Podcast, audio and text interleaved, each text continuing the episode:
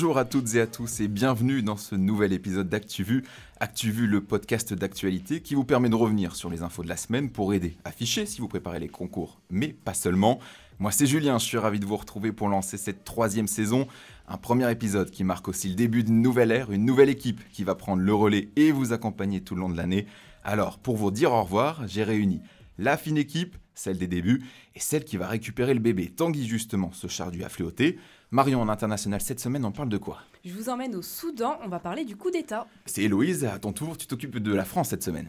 Je vais vous parler de Mireille Knoll, l'octogénaire qui a été tué à coups de couteau euh, à son domicile en 2018. Simon en économie. On va parler des semi-conducteurs, ces puces électroniques que tout le monde veut contrôler. Mad, il y a de l'actu en sport et culture? Il y en a et je vous parle de la vaccination en NBA. Et on termine avec euh, Capucine et tes bons conseils. Oui, c'est le top départ pour les révisions des concours. Et on reprend tout de suite nos bonnes habitudes avec le affléoté. Allez Tanguy, cette fois c'est à toi.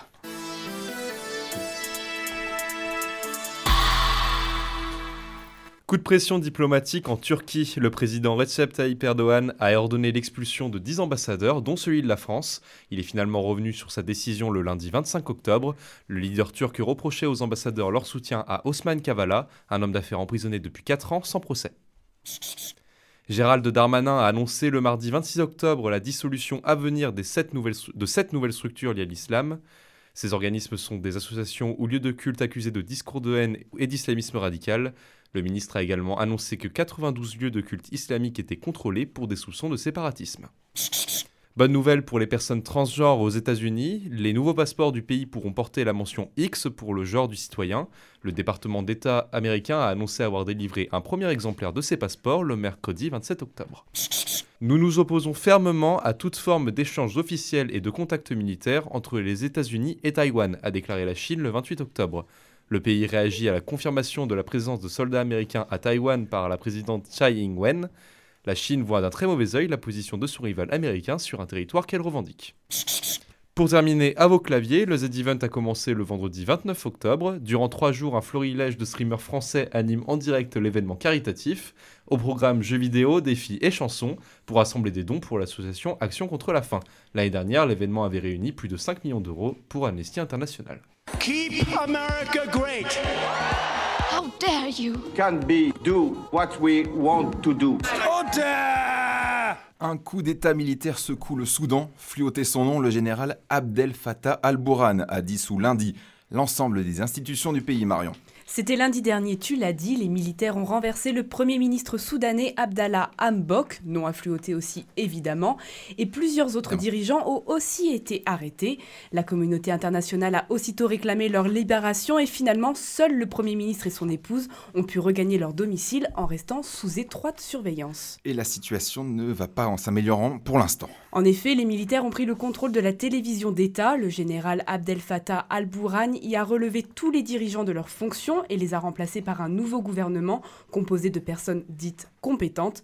Le militaire a également répété vouloir une transition vers un État civil et des élections libres en 2023.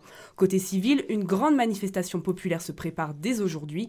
Les manifestants anti-push exigent le retour des civils au pouvoir. Je vous propose d'écouter l'un d'entre eux.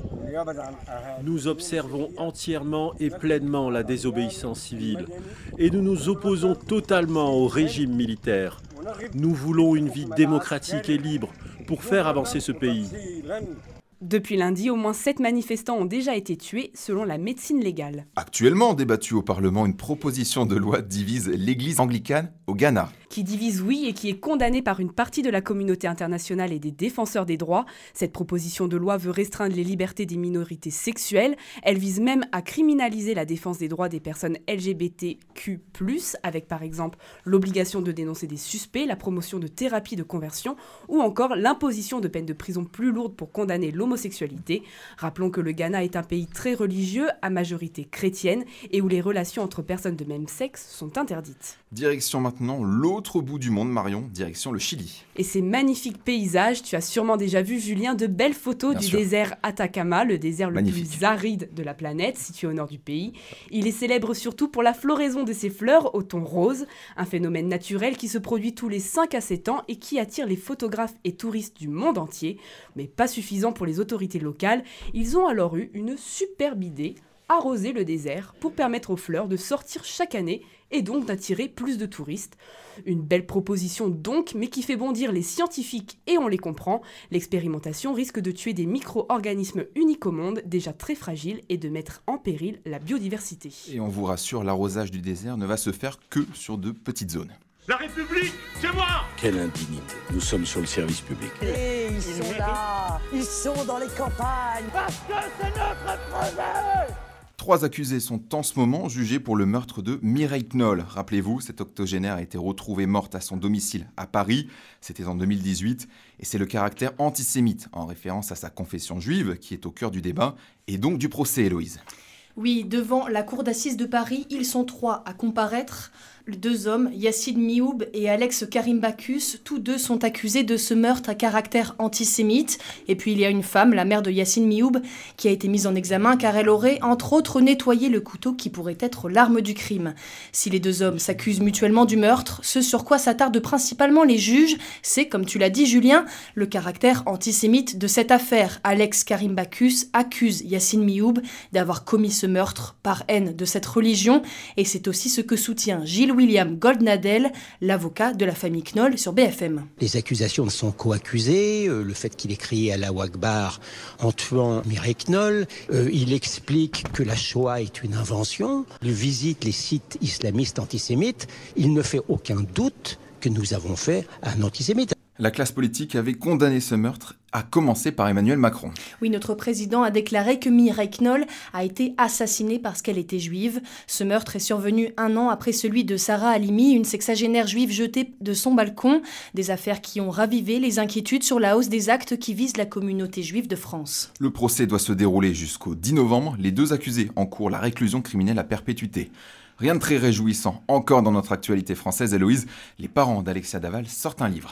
Ils veulent sortir du silence. Quatre ans, jour pour jour, après le meurtre d'Alexia Daval, tuée par son mari, les parents de la victime racontent leur version des faits. Le livre s'appelle Alexia, notre fille. C'est un récit à la troisième personne. Il explique entre autres pourquoi ils ont cru à l'innocence de leur gendre. Et dis-nous, tu n'aurais pas une actu un peu plus sympa pour finir cette chronique, Héloïse?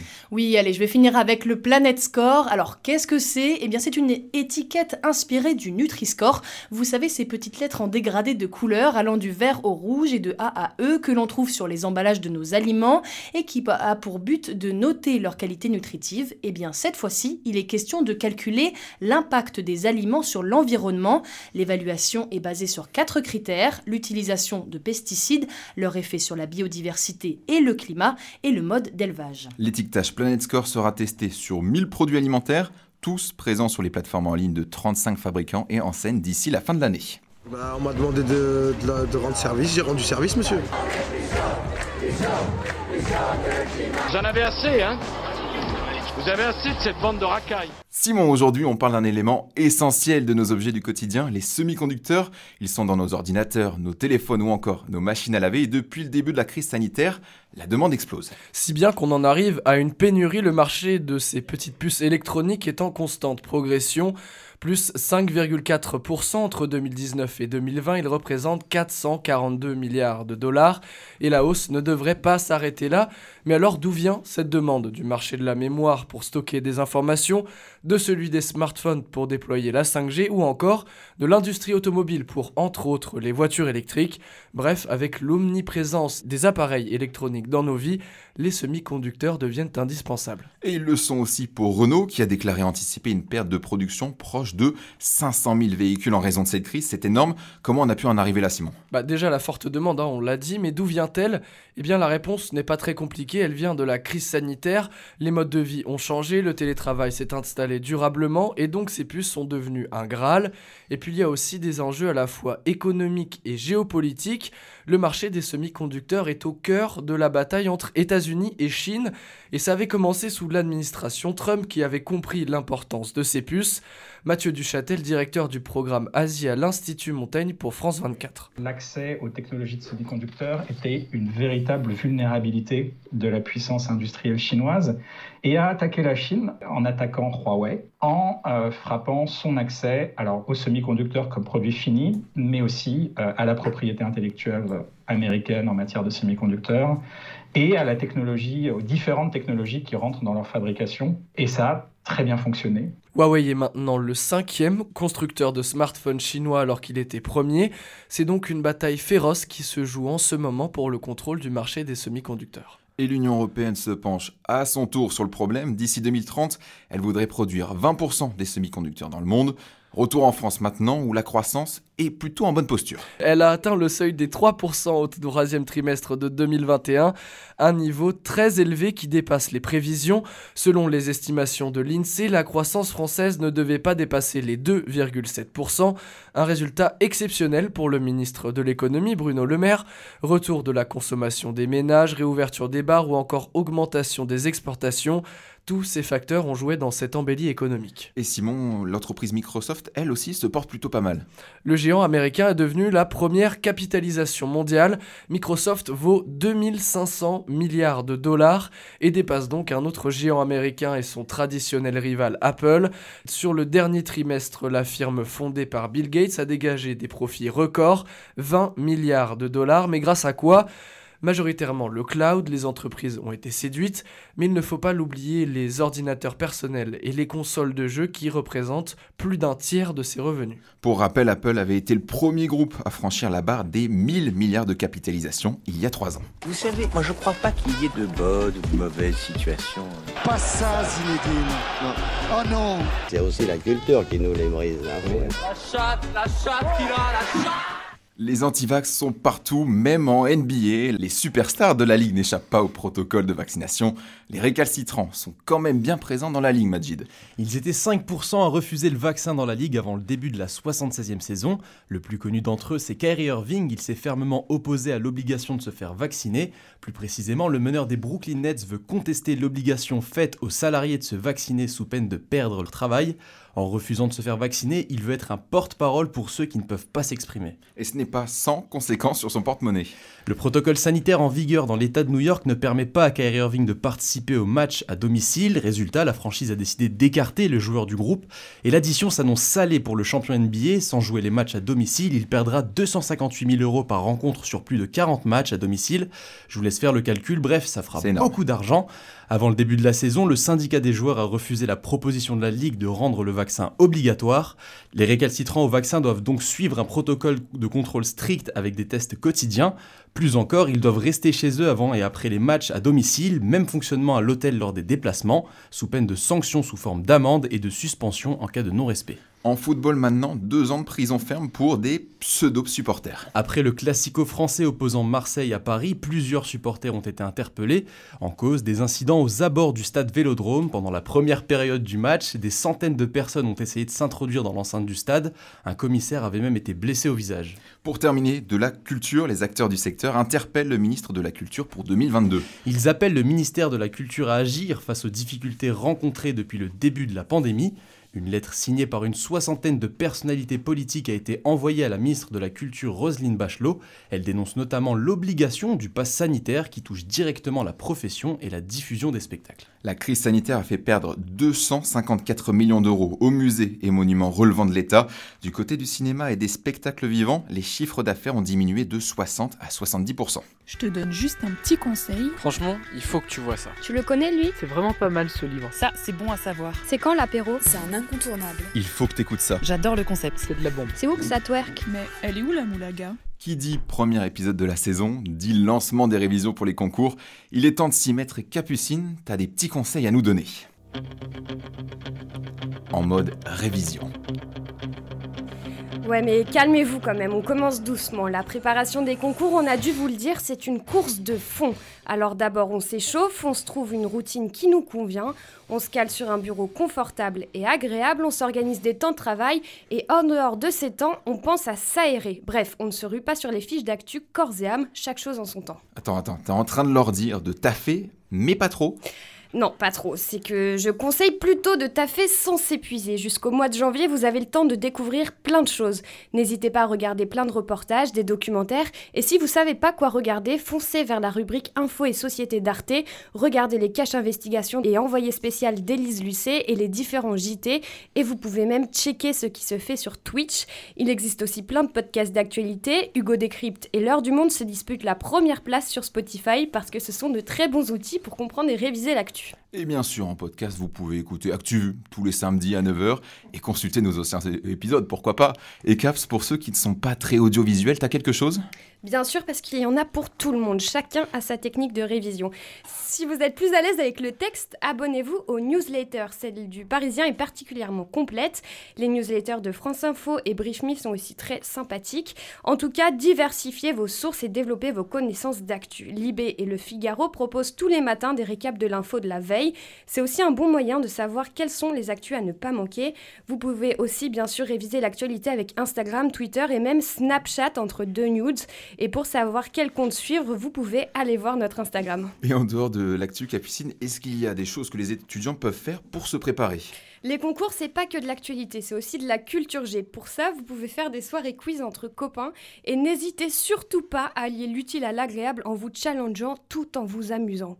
Les concours, c'est aussi de la motivation, donc dès maintenant, il faut vous concentrer sur votre projet professionnel. Demandez-vous pourquoi vous avez décidé de passer ces concours, pourquoi vous voulez être journaliste et n'hésitez pas à rêver. Hein. Si vous voulez devenir grand reporter pour voyager, c'est super. super. Accrochez-vous vraiment à ce rêve et vous garderez le cap. Consultez des témoignages de professionnels parce qu'il en existe plein. Discutez de vos projets, de vos questions avec vos profs, avec des journalistes ou avec des étudiants qui sont en école. Et pour ça, nos DM sont toujours ouverts et il y aura toujours l'un de nous qui pourra vous répondre. Et oui, contactez-nous, nous allons prendre le temps de vous répondre. C'était donc les derniers recos de CAPS et c'était aussi le dernier épisode des anciens, l'équipe des débuts qui m'a suivi dans ce projet. Alors, le moment est venu pour nous de vous dire au revoir et merci surtout parce que vous avez été nombreux à nous écouter de plus en plus au fil du temps. Merci pour vos retours, vos petits messages d'encouragement, ça nous faisait plaisir. Merci aux copains Marion, Hello, Simon, Mad, Juliette, Caps. Des bisous aux absents aussi, on pense à eux, Agathe et Clément qui ne sont pas là ce soir. Ok, j'avoue, il y a un petit peu d'émotion pour terminer cette émission, mais quand je vois l'équipe qui est là, derrière la vitre, elle va bien s'occuper de vous, cette équipe, je suis assez rassuré. Il est temps pour nous de vous dire au revoir. Au revoir, ciao. Ciao, ciao. Allez, on, on se donne rendez-vous la semaine prochaine avec de nouvelles voix. Allez, à plus